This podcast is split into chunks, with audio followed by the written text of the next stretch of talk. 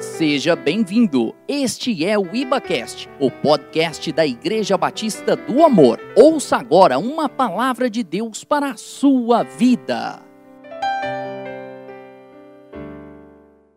Glória a Deus. Quantos estão felizes aí, podem dar um glória a Deus. Aleluia. Quer dizer, pode ter certeza que a sua casa é uma igreja. Nós profetizamos que cada casa uma igreja, cada membro um ministro. Nós cremos nisso. Cremos de todo o coração que as nossas casas, elas são celeiro de bênção do Senhor. Amém?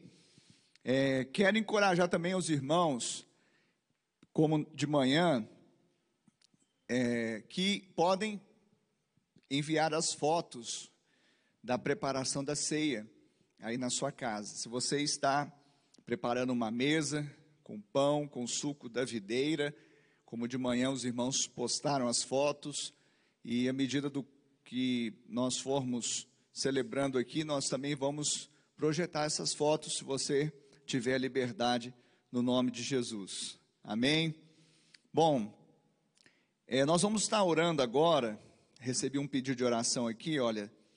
Se possível, ore por minha mãe. Já tem alguns dias que ela está na UTI, na cidade de Patos de Minas.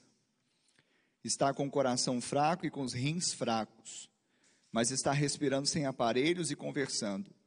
Estive ontem visitando ela lá. Vamos acompanhar aqui, pode mandar o um abraço, um abençoado culto e um abraço a todos os valorosos irmãos amorosos. Amém. Esse é o nosso querido irmão Major Reginaldo, é um amigo nosso, e ele é lá de. Hã? Ah, foi promovido agora? Olha lá, tem que ver se é o mesmo, hein? Ah, então tá bom. Melhor errar para mais, né? Então, tenente coronel, que eu falei com ele como major recentemente, né? Mas, amém. Não é época de promoção, mas amém. Tenente coronel Reginaldo.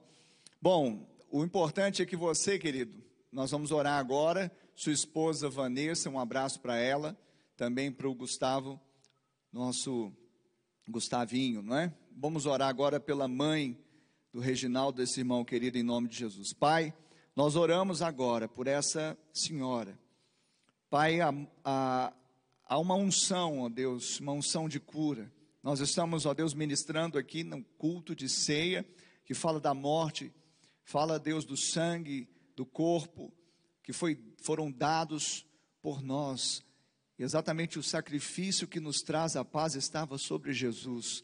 Nós cremos, ó Pai, que agora, essa senhora lá em Patos de Minas, ela há de receber, Deus, o toque, a visitação do Senhor.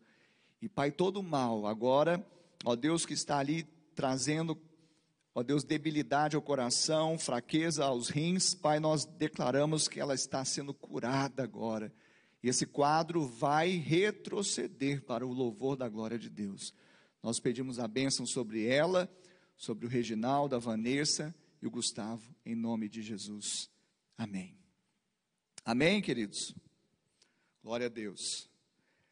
Bom, é, hoje nós estamos na ceia e Deus colocou no meu coração, eu tinha compartilhado com o pastor Jenson, que nós estivéssemos pregando aqui nesse domingo, o primeiro domingo do mês de julho, iniciando o novo, o novo semestre, sobre exatamente esse contexto de ceia, contexto da morte e ressurreição de Jesus. Eu queria que você abrisse a sua Bíblia, pastor Jenson, pregou de manhã, usou como texto base é, Isaías 53, foi uma mensagem tremenda. Vocês possam, vocês que não tiveram acesso a essa mensagem pela manhã, por favor, acessem essa mensagem poderosa. Mas eu queria agora compartilhar com você uma outra perspectiva. E eu queria ler agora 1 Coríntios capítulo 11, no verso de número 26. Aqui, o contexto é da instrução quanto à celebração da ceia do Senhor. E Paulo diz assim: Porque todas as vezes que comerdes este pão e beberdes o cálice, anunciais a morte do Senhor até que ele venha. Porque todas as vezes que comerdes este pão e beberdes o cálice, anunciais a morte do Senhor até que ele venha. Então, essa mensagem que nós vamos pregar, ela tem como título Até que ele venha. Vamos pregar a segunda parte dela. Porque a primeira parte falou da morte de Cristo. Essa segunda parte fala da ressurreição e da vinda de Cristo, a segunda vinda dele. Amém? Pai, nós oramos agora, certos de que o Senhor está recebendo todo o louvor, toda a glória, toda a honra. Nós, ó Deus, estabelecemos aqui um trono de louvor ao Senhor. Nossas vidas, Pai, são totalmente dependentes do Senhor. E agora eu me submeto mais uma vez, os meus lábios, a minha mente, o meu coração, tudo, todo o meu ser, à direção do Teu Espírito Santo. Fala, Senhor, com cada um daqueles que vão ouvir essa mensagem, estão ouvindo agora e hão de ouvir no futuro. Pai, no nome de Jesus, que essa mensagem seja poderosa e graciosa para transformar vidas. Assim nós oramos, em nome de Jesus. Amém. Amém, queridos? Então, nós temos que entender que existe uma realidade espiritual da ceia. A realidade da ceia fala de morte, sim, porque todas as vezes que comerdes este pão e beberdes este cálice, anunciais o que? A morte. Então há um anúncio, há uma proclamação de que Jesus morreu, ou seja, algo aconteceu. Mas também há uma proclamação, um anúncio de algo que também que vai acontecer, que é a volta de Cristo, a vinda de Cristo, a segunda vinda dele. E é interessante porque essa foi uma mensagem muito ministrada, era uma mensagem pregada pelos apóstolos e vivida pela comunidade cristã do primeiro século. A volta de Jesus é a esperança da igreja e ele virá. A esperança que nós temos é que ele virá. O interessante, quando nós olhamos para esse texto, nós devemos ter exatamente a observação, porque um morto não pode voltar. Por isso, o assunto não é somente a morte, e sim a ressurreição. Porque se fosse só a morte, nós não teríamos esperança, mas uma vez que nós fazemos o memorial da morte, até que ele venha, nós estamos anunciando também a sua ressurreição. Não é apenas olharmos para trás, mas olharmos para frente. Não é apenas falarmos que Jesus morreu, mas também ele ressuscitou. Não é só o que aconteceu, mas aquilo que vai acontecer. E é interessante porque quando nós entendemos isso, a vida tem sentido, porque nossa vida ou a vida de qualquer pessoa na face da terra não teria nenhum sentido sem ressurreição. A vida sem ressurreição perde todo o sentido. E é interessante porque quando nós olhamos para o contexto aqui de 1 aos Coríntios, nós vamos voltar um pouquinho naquela carta da graça que Paulo dirigiu a essa igreja lá na Acaia. Uma igreja que operava com muitos dons, mas estava tendo problemas e um deles era exatamente doutrinas erradas, sofismas que estavam sendo infiltrados ali no meio deles, inclusive de alguns negando a ressurreição. E agora eu gostaria que você, comigo, nós vamos ler Bíblia hoje, amém? Vamos ler muitos textos, e eu queria que você abrisse a sua Bíblia, aqui em 1 Coríntios, mas no capítulo 15. Nós lemos este verso do do 11, mas agora no capítulo 15, nós vamos ler vários versos agora do, do, do, capítulo 15. Eu queria que você ficasse bem atento, se possível, acompanhasse e com certeza com seu coração totalmente quebrantado e receptivo à ação do Espírito Santo nessa noite, em nome de Jesus. Aleluia. 1 aos Coríntios, capítulo 15, do primeiro verso em seguida, diz assim: Irmãos, venho lembrar-vos o evangelho que vos anunciei, o qual recebestes e no qual ainda perseverais. Por ele também sois salvos, se revestirdes ou retiverdes a palavra tal como vou-la preguei, a menos que tenhais crido em vão.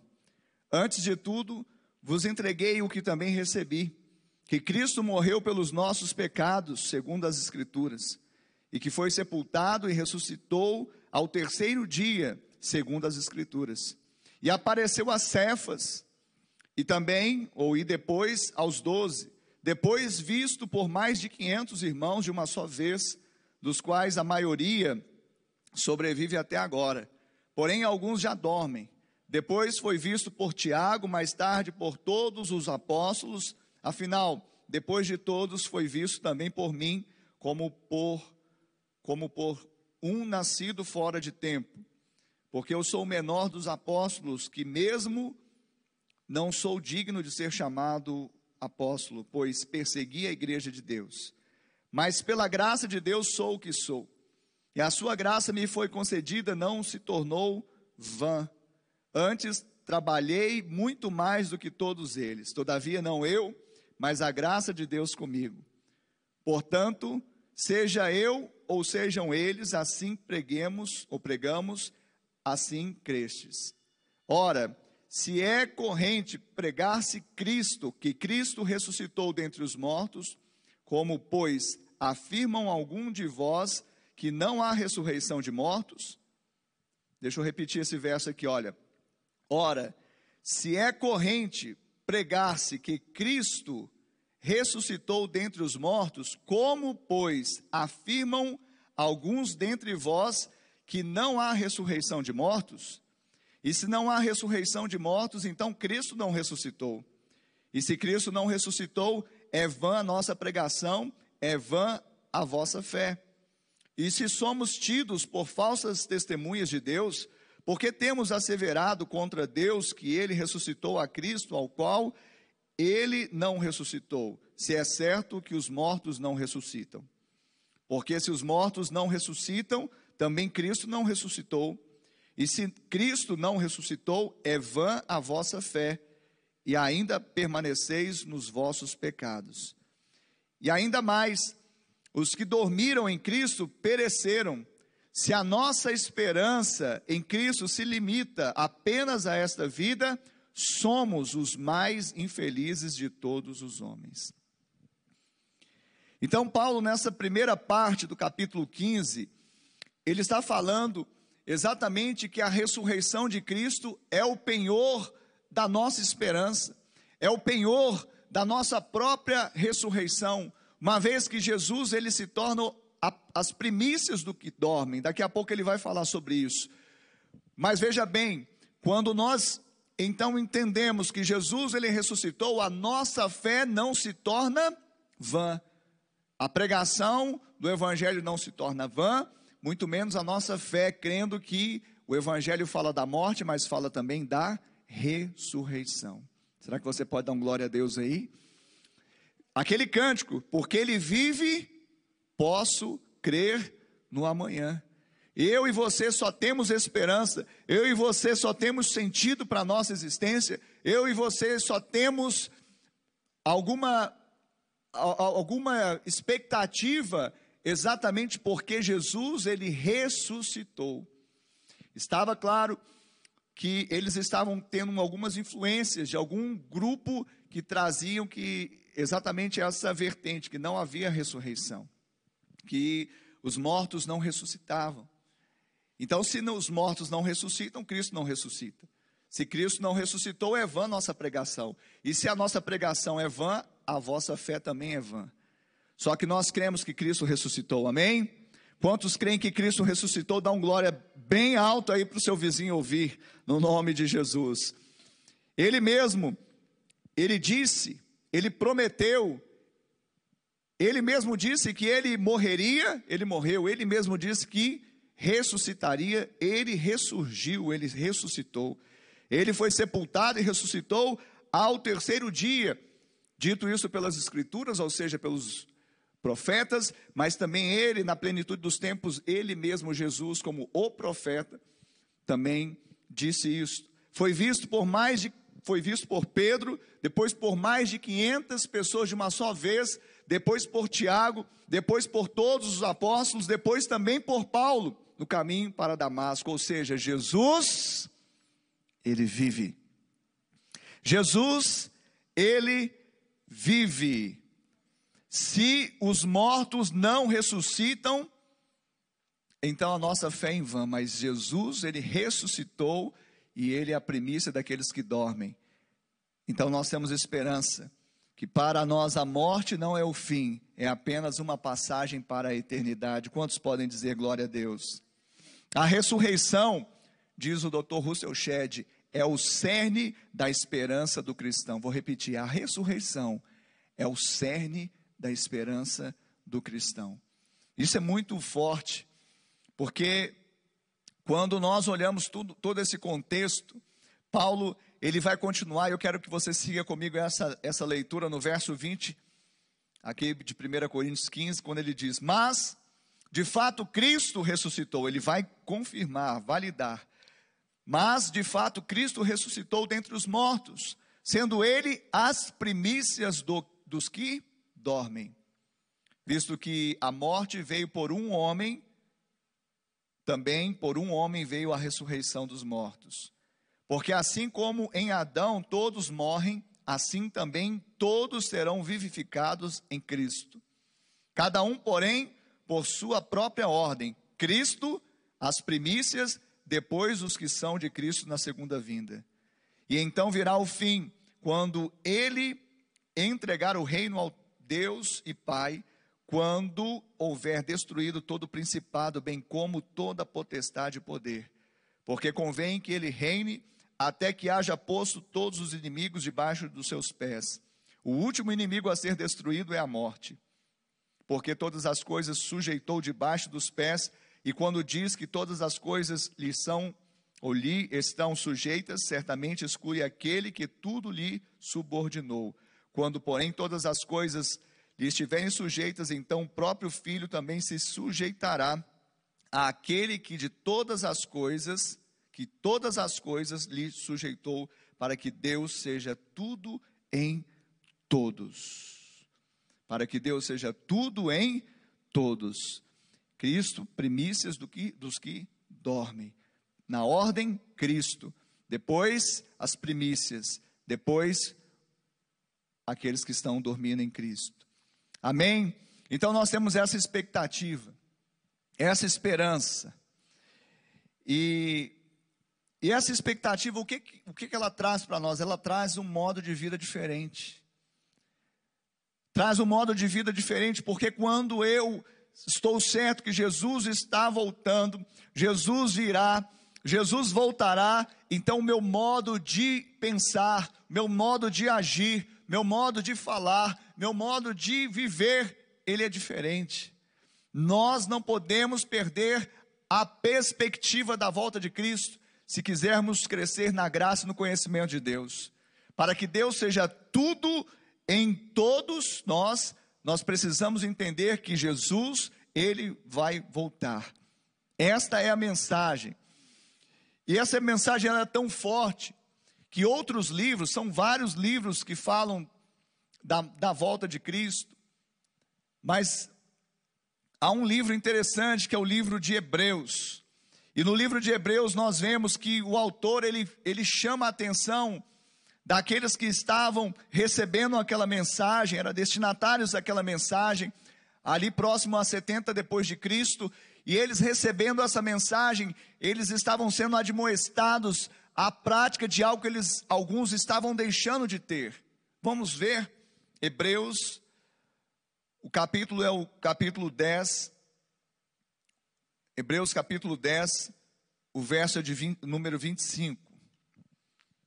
Diz assim: Não deixemos de congregar-nos como é costume de alguns, antes façamos admoestações e tanto mais quanto vede que o dia se aproxima.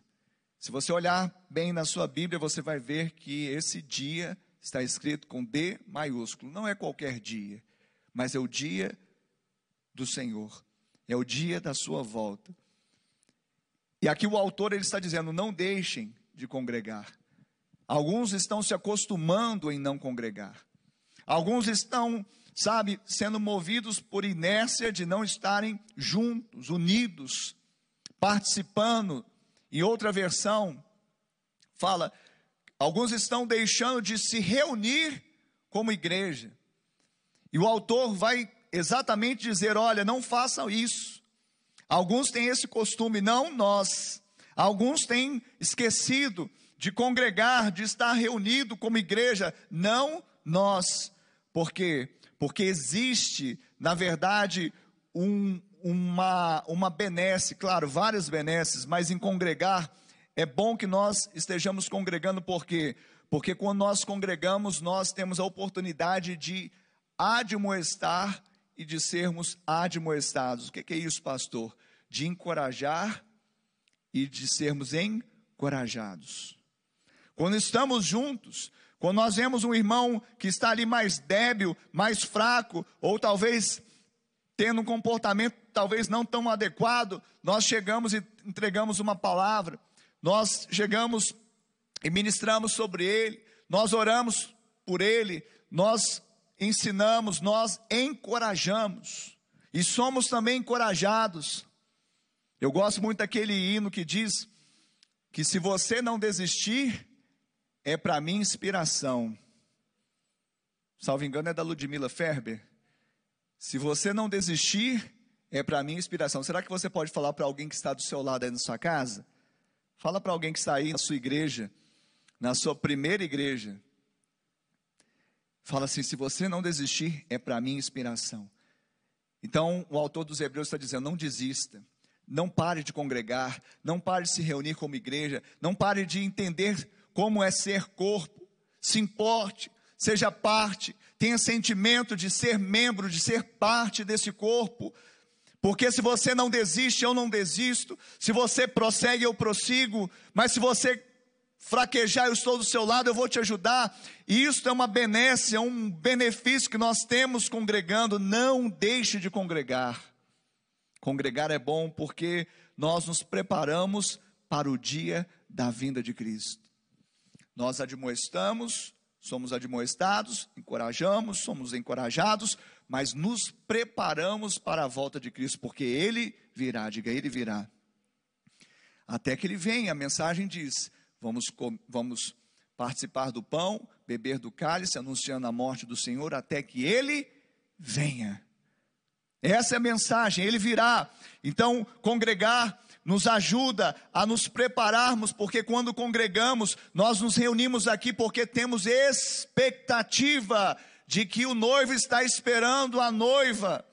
A noiva está se adornando, a noiva está se ataviando, a noiva está, sabe, aqui com expectativa para passar para as bodas celestiais. E como igreja que nós somos, nós vamos ser desposados pelo Senhor. E por isso nós nos preparamos para o dia da vinda de Cristo. Isso é maravilhoso. É muito bom. É muito bom. Esse contexto, quando nós vemos aqui o contexto de Hebreus, na verdade, alguns estavam achando que estava demorada a volta de Cristo. Na verdade, a aparente demora da segunda vinda de Cristo produziu um efeito de apatia entre os hebreus. Por isso o autor diz: não se proste, não desista, guarde firme a confissão, esteja pronto realmente a perseverar, esteja pronto a congregar, esteja estimulando mutuamente uns aos outros, esteja congregando, esteja se preparando, porque Jesus, ele virá. E uma das formas de nós mantermos a perseverança é exatamente isso, a consciência do que nos aguarda no futuro, porque se nada fosse acontecer no futuro, hoje eu talvez não faria nada. Talvez hoje eu me manteria numa inércia, Talvez hoje eu não estaria pronto a congregar, talvez eu não estaria pronto a me envolver, talvez eu não estaria pronto a evangelizar, talvez eu não estaria pronto a ser como o Senhor deseja que eu seja aqui nesta terra. Mas quando eu olho para frente e nós estamos falando do memorial da morte, mas até que ele venha, ou seja, a ceia fala para olhar para trás, mas fala, fala também para olharmos para frente. Quando eu vejo o meu futuro, quando você aguarda o seu futuro, então nós nos mantemos o que? Perseverantes na fé. Uma das maneiras mais eficazes de mantermos a nossa perseverança na fé, na nossa caminhada cristã, é exatamente a consciência do que nos aguarda o futuro, no futuro. Essa é uma realidade. É uma realidade que os, os hebreus enfrentavam aqui, ali da, da igreja do primeiro século, era uma realidade de que os crentes lá, também da Acaia, enfrentavam, e também, certamente, é uma realidade que nós enfrentamos hoje. Algumas pessoas estão dizendo que depois dessa pandemia, nós vamos ter um esvaziamento da igreja. Porque algumas pessoas, elas se acostumaram a não congregar. Mas isso é impossível. É impossível para um crente verdadeiro, um crente genuíno, um crente que tem consciência do que lhe aguarda no futuro, ele abrir mão de congregar. Ele se acostumar em não estar reunido como corpo. Pelo contrário, eu tenho profetizado que essa crise, crise sem precedente vai gerar oportunidades sem precedentes. A tal ponto de pessoas que estavam aí sim apagadas, estavam desanimadas, estavam ali como pródigo, estavam desviadas. Quando elas puderem voltar para a casa do Pai, assim elas farão. A igreja vai receber muitos pródigos nesse tempo pós-pandemia, em nome de Jesus. E eu creio que aqueles que estavam mais ou menos, porque tem os desviados de fora e tem os desviados de dentro, aqueles que estavam ali, né, um crente assim mais ou menos, e talvez não estava levando tanto a sério, mas agora eles vão falar: eu era feliz e não sabia, e vão desejar realmente se envolver, criar raízes e ainda não fizeram, e realmente poder ter essa expectativa até que ele venha.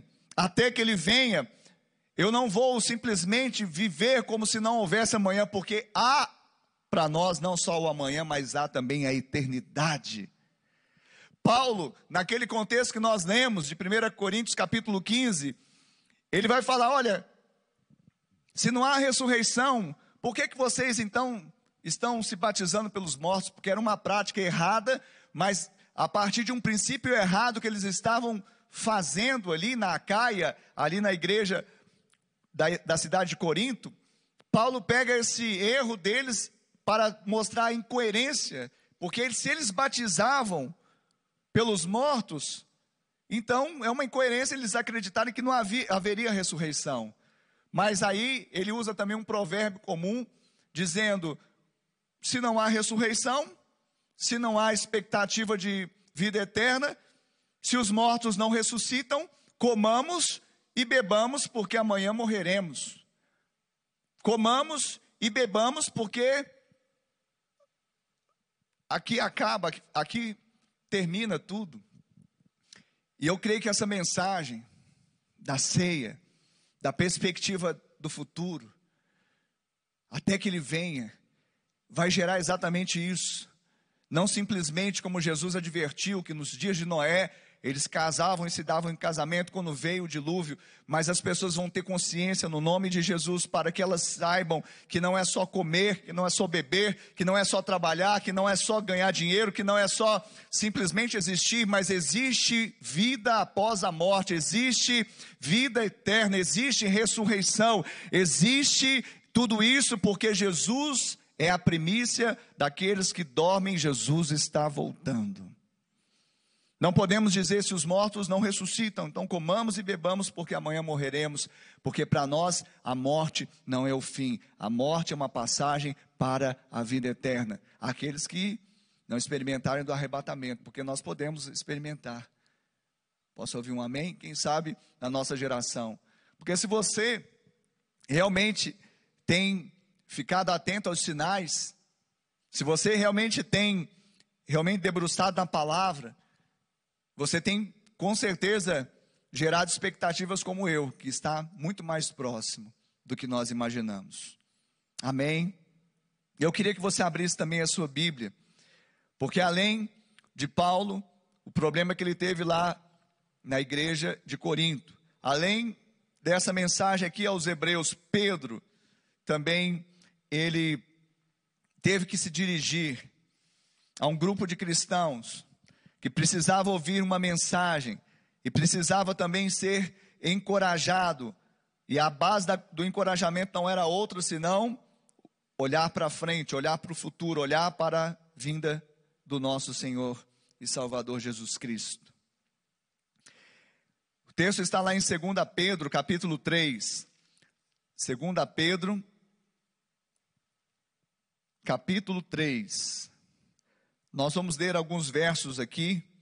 Eu queria que você também pudesse estar acompanhando, lendo comigo, ou quem sabe ouvindo, para que você tenha edificação da sua vida nesta hora, em nome de Jesus. E diz assim: Amados, esta é agora a segunda epístola que vos escrevo. Em ambas procuro despertar com lembranças a vossa mente esclarecida para que vos recordeis das palavras que anteriormente foram ditas pelos santos profetas, bem como do mandamento do Senhor e Salvador, ensinado pelos vossos apóstolos, tendo em conta, antes de tudo, que nos últimos dias virão escarnecedores com os seus escárnios, andando segundo as próprias paixões, e dizendo: Onde está a promessa da sua vinda? Porque desde, os, desde que os pais dormiram, todas as coisas permanecem como desde o princípio da criação. Porque deliberadamente esquecem que de longo tempo houve céus, bem como terra, a qual surgiu da água e através da água pela palavra de Deus. Verso 6. Pela qual veio a perecer o mundo daquele tempo afogado em água.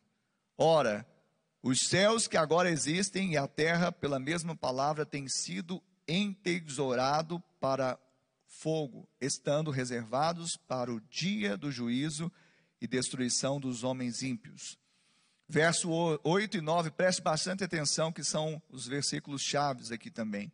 Há, todavia, uma coisa, amados, que não deveis esquecer: que para o Senhor um dia é como mil anos, e mil anos como um dia.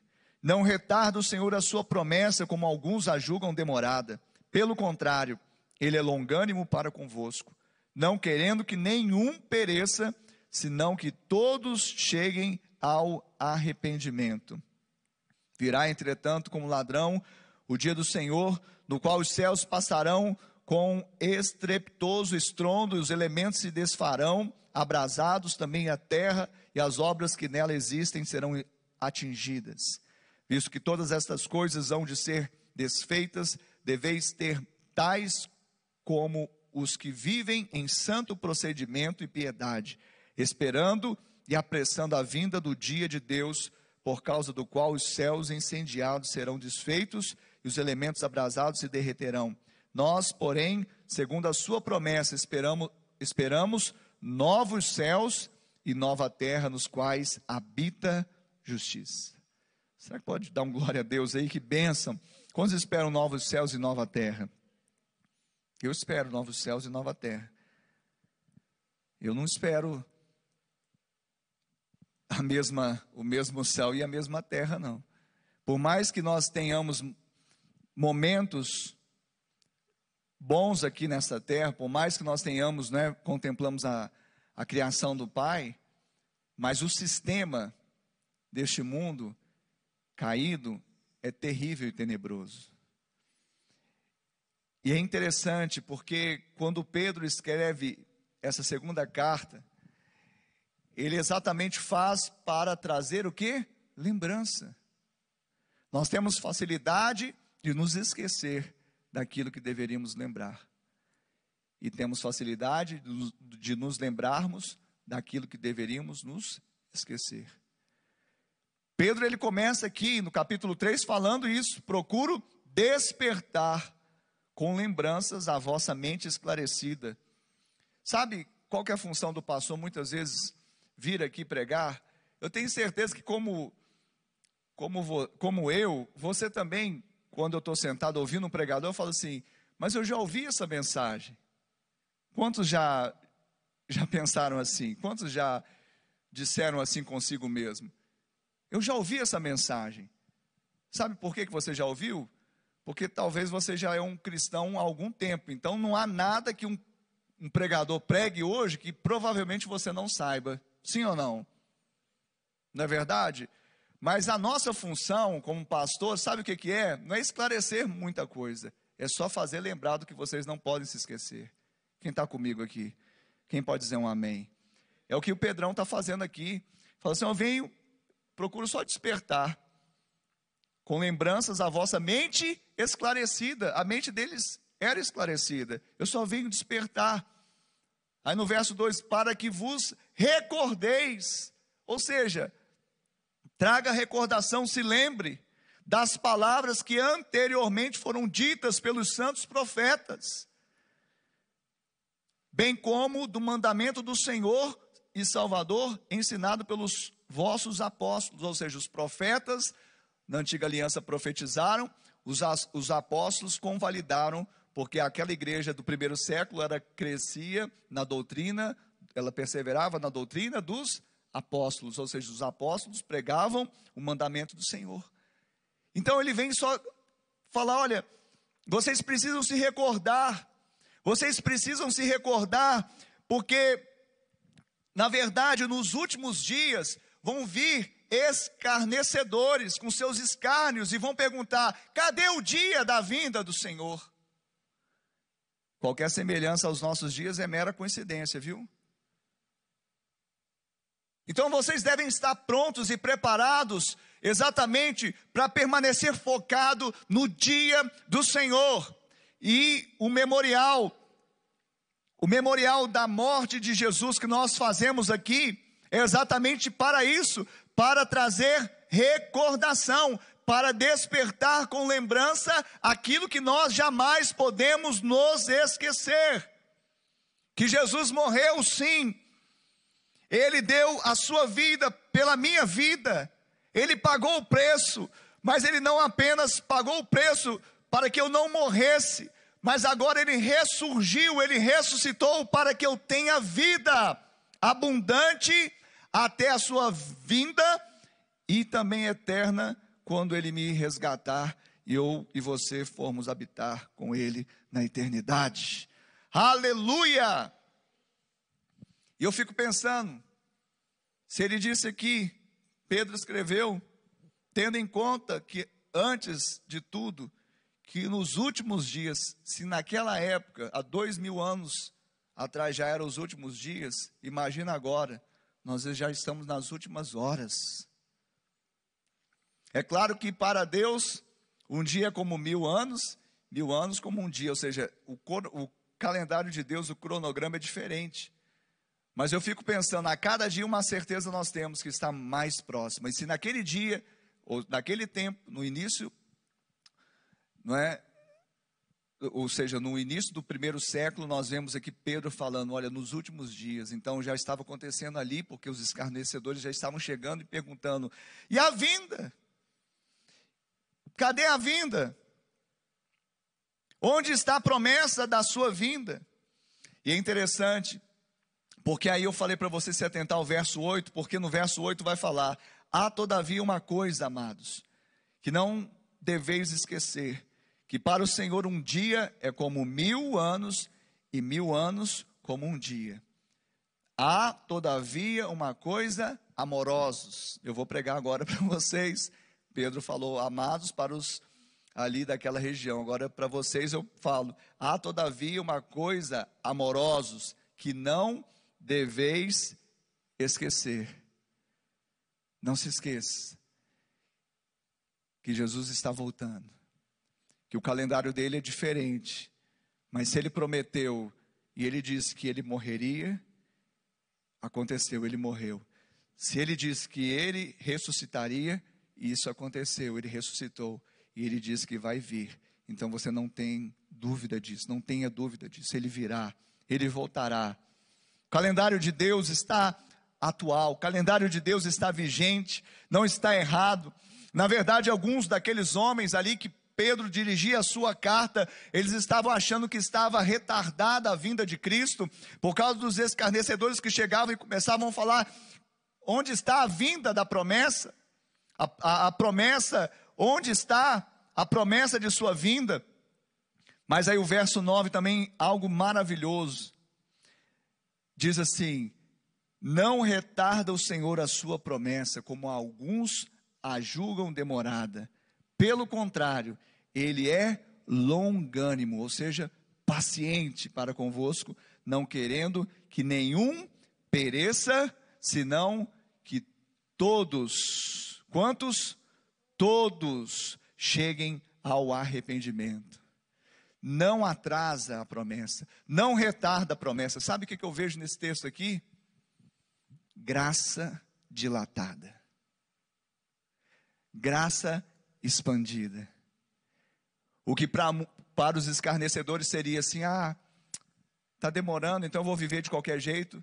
Para aqueles que estão recebendo, estão entendendo, Deus está dilatando, expandindo a graça dele para que nenhum pereça. Qual que é a margem de erro para cima ou para baixo? Nenhuma. Deus, no coração de Deus é que nenhum pereça, senão que todos cheguem ao arrependimento. Então, se ele não voltou, você pode ter certeza, é porque ele é longânimo, paciente.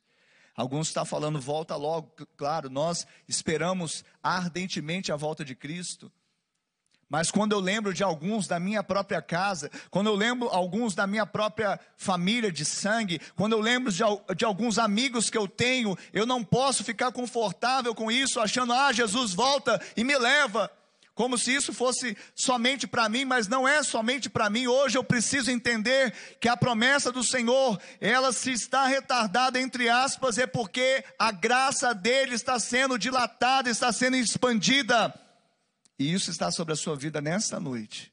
Porque talvez você está ouvindo essa mensagem e agora a sua ficha está caindo, falando: "Ah, Jesus vai voltar". E ele só não voltou ainda por minha causa. Pode ser que ele só não voltou por sua causa, porque Ele quer te alcançar, alcançar o seu coração. Ele quer alcançar o coração daqueles que estão ainda perdidos. Isso tem que falar conosco também, sabe? Isso tem que arder no nosso coração. A volta de Cristo é algo real. Todos os cristãos verdadeiros creem que Jesus Cristo virá outra vez. Todo cristão genuíno, verdadeiro, piedoso, crê que Jesus virá outra vez. Pode haver até divergência na visão quanto aos acontecimentos prometidos, quando eles acontecerão, mas todos concordam que o Senhor voltará como prometeu, isto é pacífico. E o que, que significa isso, pastor? Mais uma vez, o que, que isso tem a ver comigo, tem a ver que quando eu tomo a ceia, eu estou apontando para lá eu não estou vendo a, a, a, mesa, mas é porque hoje não tem mesa, evidentemente, né? Que nós estamos aqui no culto online, mas tem aqui os elementos da ceia. Eu não sei se você consegue ver, você deve estar com os seus aí. Quando nós olhamos para a mesa de Jesus, quando Ele nos chama, quando nós olhamos para o memorial, quando nós falamos todas as vezes que comerdes deste pão, beberdes desse cálice, anunciais a morte do Senhor até que ele venha, ou seja, até que ele venha, existe uma realidade para mim e para você. E essa realidade é tríplice. A volta de Cristo para mim e para você significa, primeiro, vida piedosa. Segundo, ganhar os perdidos. Terceiro, crescer na graça. Vida piedosa, ganhar os perdidos e crescer na graça. Nós precisamos alimentar o nosso coração todos os dias com essa verdade. Hoje, hoje de manhã eu falei para aqueles que tinham participado da, da ceia de manhã, que podiam voltar e participar novamente à noite. Ah, pastor, não é um sacrilégio, né, usando uma palavra religiosa. Eu já comi do corpo e do sangue. Querido, você comeu de elementos, que é o pão feito do trigo e o suco da, de uvas, que simbolizam o corpo e o sangue. Agora, evidentemente, se você quer colocar e precisa colocar, como eu também, como todos nós, um significado, um sentido, nós estamos o quê? Fazendo um memorial. E se você fez um memorial de manhã, fez um à noite, qual o problema nisso? Quisera cada um de nós fazer um memorial a cada hora, para nós não nos esquecermos daquilo que nós não podemos nos esquecer, para lembrarmos daquilo que jamais poderíamos esquecer. Então, falar dessa, dessa perspectiva do futuro vai me dar exatamente essa visão que se Jesus ele volta, se Jesus ele ressurgiu primeiramente, se Jesus ele ressuscitou e ele ressuscitou, foi visto por muitas testemunhas. Se Jesus ele tudo que ele predisse aconteceu e agora nós estamos nessa expectativa da sua volta, daquele grandioso dia. Então eu vou viver para o louvor da glória dele. Eu vou viver na esperança de Cristo. Sabe, quanto mais nós esperamos em Cristo, ressurreto, quanto mais nós esperamos na volta dele, menos nós ficamos reféns das coisas dessa terra, mais bem resolvido você é.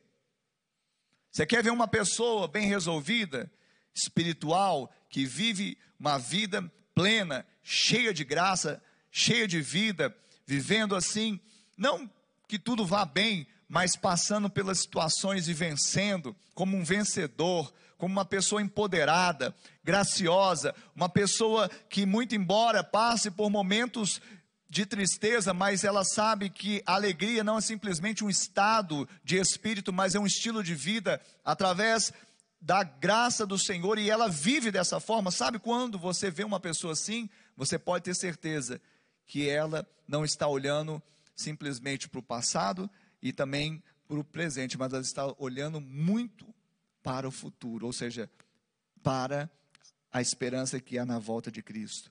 Paulo, ele vai dizer àqueles irmãos lá da Caia: se a nossa esperança em Cristo se limitar apenas a esta vida, somos os mais infelizes de todos os homens. Ele não fala seremos, ele fala somos. Porque, embora aqueles irmãos já estivessem em Cristo, mas se eles esperassem em Cristo somente na vida, ou seja, somente ter uma boa casa, um bom emprego, uma boa família, uma boa faculdade, um bom isso, um bom aquilo, ele não está falando que será, ele fala que é, porque você não vai desfrutar da eternidade de forma antecipada. Quando a sua esperança está em Cristo, você começa a desfrutar da eternidade agora. Quando você olha para frente agora na ceia, que aponta para frente também, dizendo: Olha, ele vai voltar, faça esse memorial até que ele venha. Então você vai entender que sua vida é Cristo, sua vida é para Cristo, sua vida vai projetar a eternidade, sua vida não tem nenhum sentido se não, não for para Ele. Como disse Shed, a ressurreição é o cerne da esperança cristã. Sem a ressurreição, a nossa vida fica sem sentido. Ou seja, você pode estar até passando uma situação difícil. Talvez você não tem, talvez, a melhor a casa, o melhor carro, talvez o melhor emprego, melhor faculdade, talvez a melhor família, se é que nós podemos dizer assim. Mas você tem o melhor presente que é Jesus. E quem tem Jesus tem tudo. Quem não tem Jesus não tem nada. Porque todas essas coisas vão ficar. Mas aquele que permanece em Cristo ele permanecerá eternamente.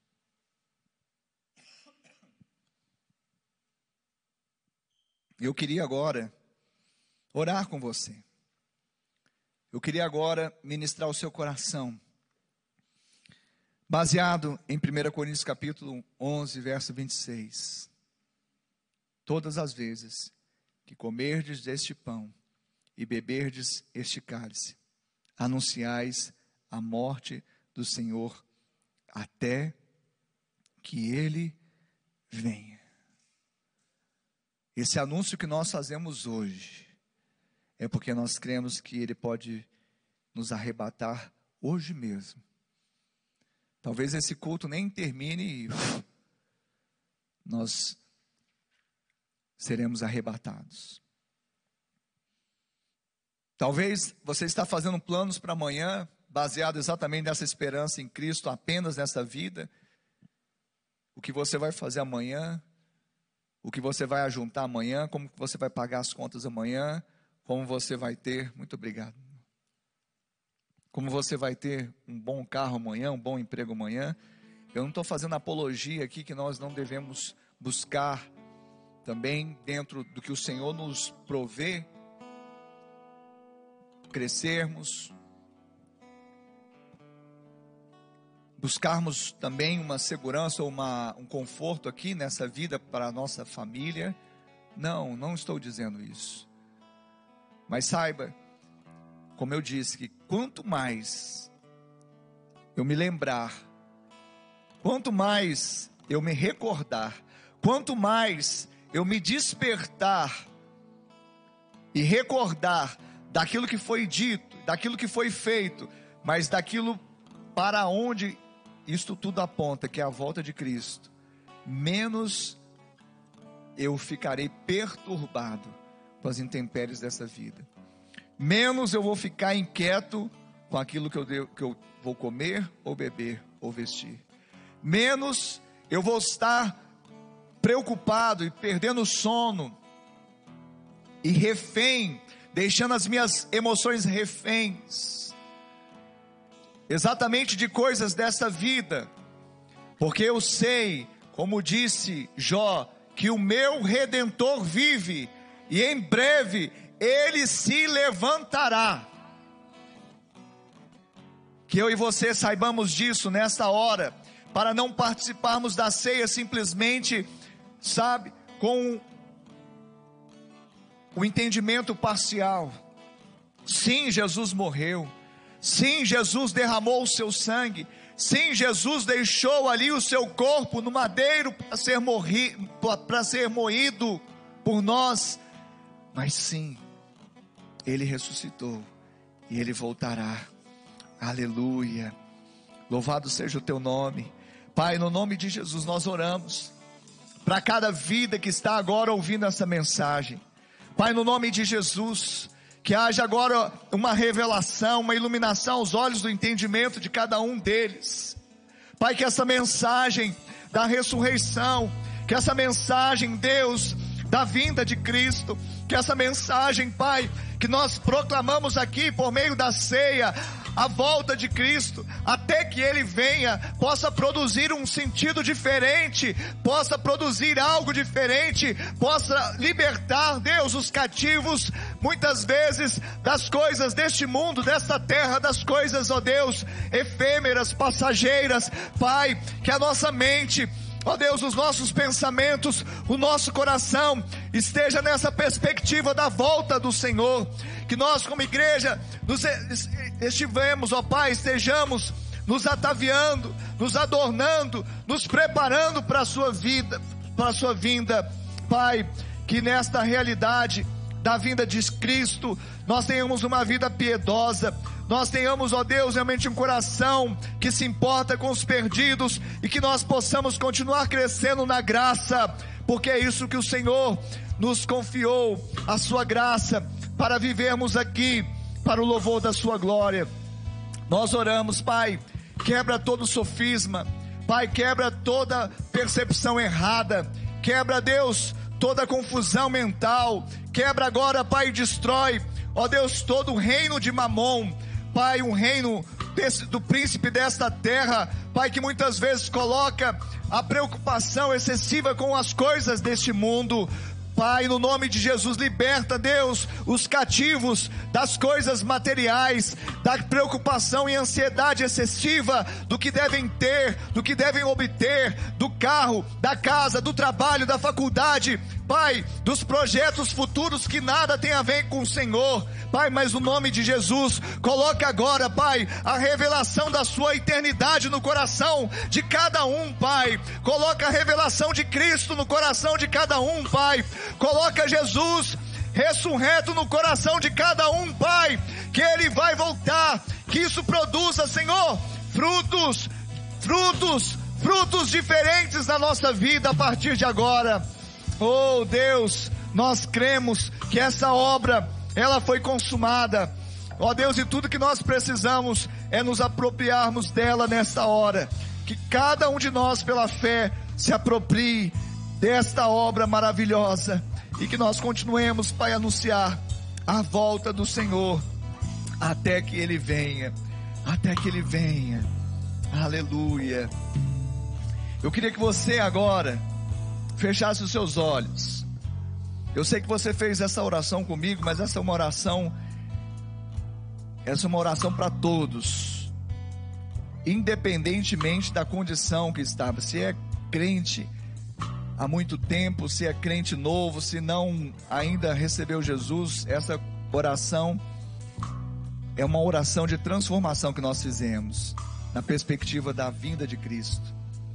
Mas eu quero também orar com você para que você de repente hoje faça a decisão que vai mudar a sua vida.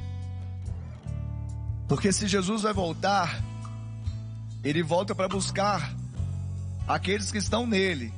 Jesus não vem para resgatar todos.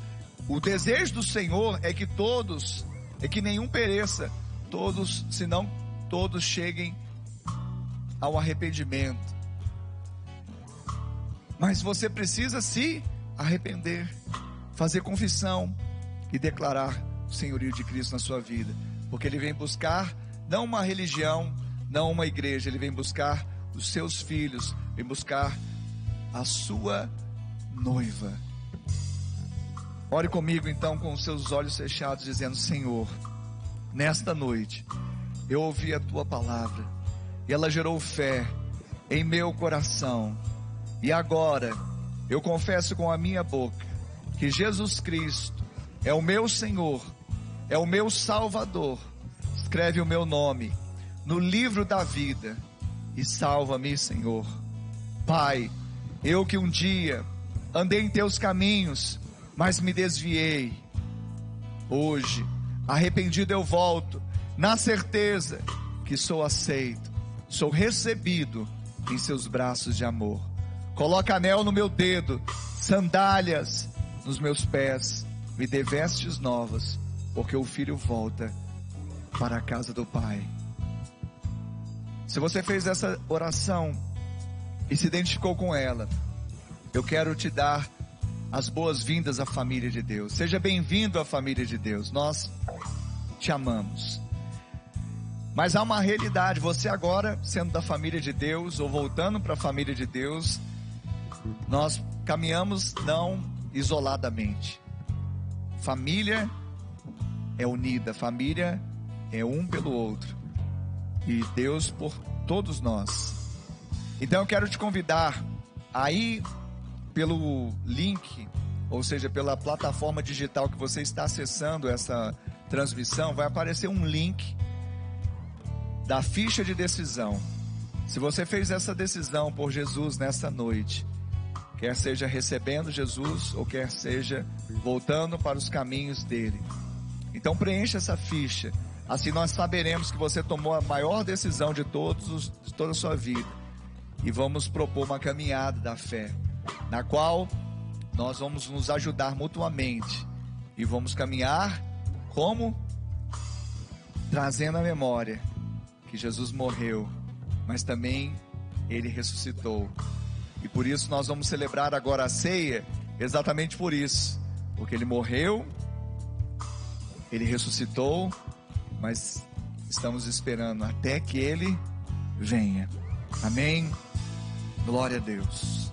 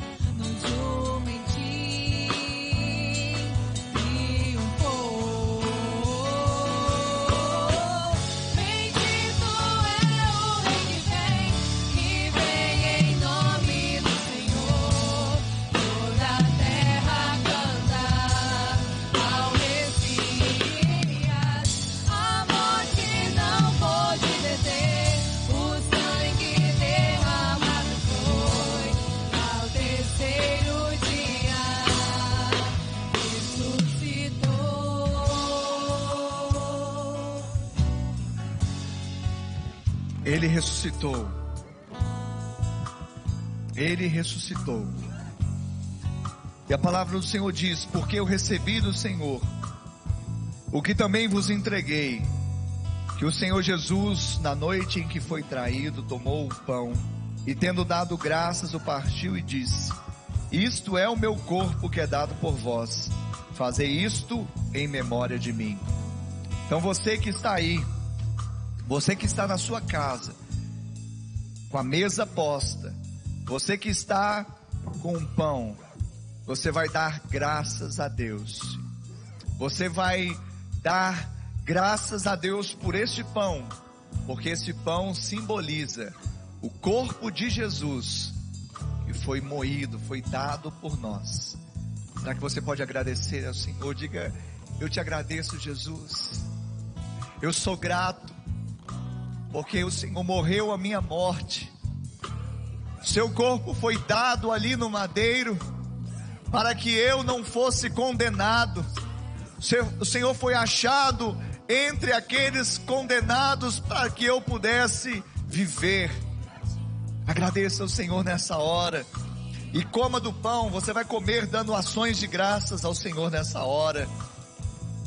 Junto com a sua família junto com os seus, fazendo esse memorial com entendimento, com sentido, na perspectiva de que exatamente o que nós fazemos aqui vai ecoar para a eternidade. O que nós fazemos aqui é trazermos a lembrança do que aconteceu, mas também a expectativa para aquilo que vai acontecer. E a palavra do Senhor continua dizendo: por semelhante modo, depois de haver ceado, tomou também o cálice, dizendo: Este cálice é a nova aliança no meu sangue. Fazei isso todas as vezes que o beberdes em memória de mim. Segurando o cálice, você pode olhar para ele e dizer: Este cálice é a nova aliança no sangue de Jesus. Levante o cálice aí e diga: Este cálice é a nova aliança no sangue de Jesus. E aí você vai beber do cálice, agradecendo ao Senhor. Tome do cálice, dizendo que o sangue dele te purificou, porque todas as vezes que comerdes este pão e beberdes o cálice, anunciais a morte do Senhor até que ele venha. Oh!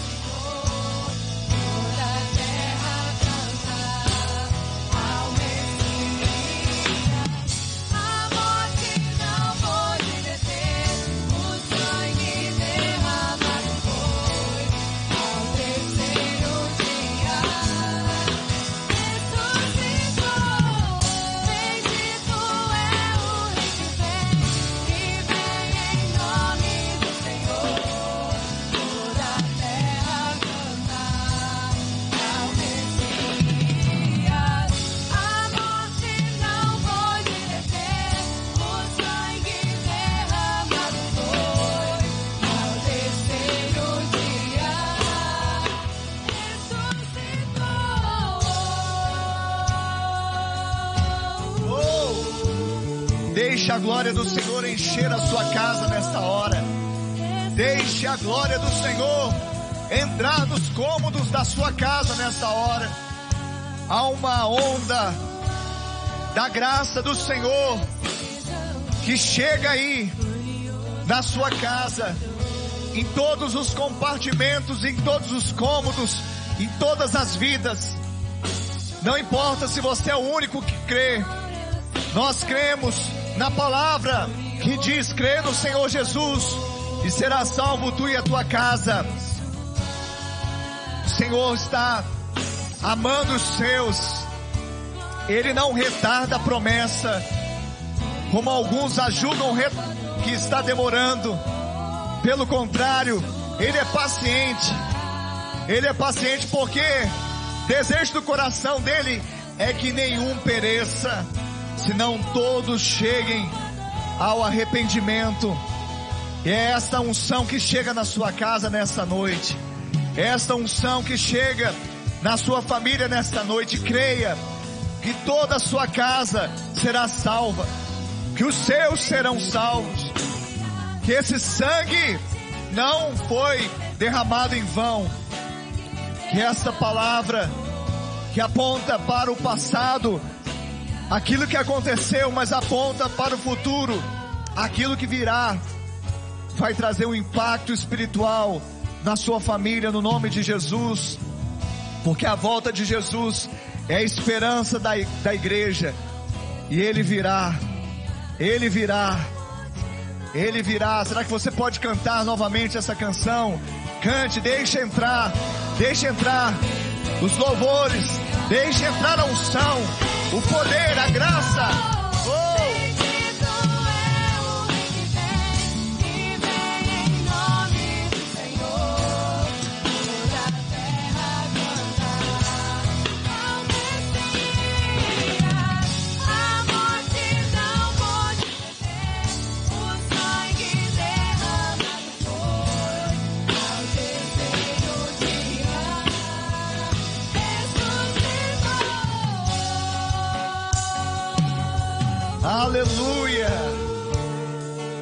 Você está feliz, se você está alegre, se você está jubiloso, então será que você pode dar glória a Deus aí na sua casa? Será que você pode dizer aleluia? Será que você pode dizer bendito é o que vem em nome do Senhor? Será que você pode dizer que a noiva aguarda a vinda Sabe essa mensagem, alguns temem essa mensagem da volta de Cristo. Alguns muitas vezes fecham o coração, mas se há uma mensagem motivacional, é esta: a vinda de Cristo. Porque se tudo acabasse aqui, misericórdia. Se nós tivéssemos a nossa esperança em Cristo somente aqui nesta vida misericórdia. Mas os, o, novos céus, a nova terra, aquele lugar maravilhoso, onde não se ouvirá choro, nem lágrima se verá. É maravilhoso. E é exatamente isso que nos faz caminhar. Aleluia. Obrigado por acessar o IbaCast. Acesse nossas redes sociais. Siga Igreja Batista do Amor. Até a próxima!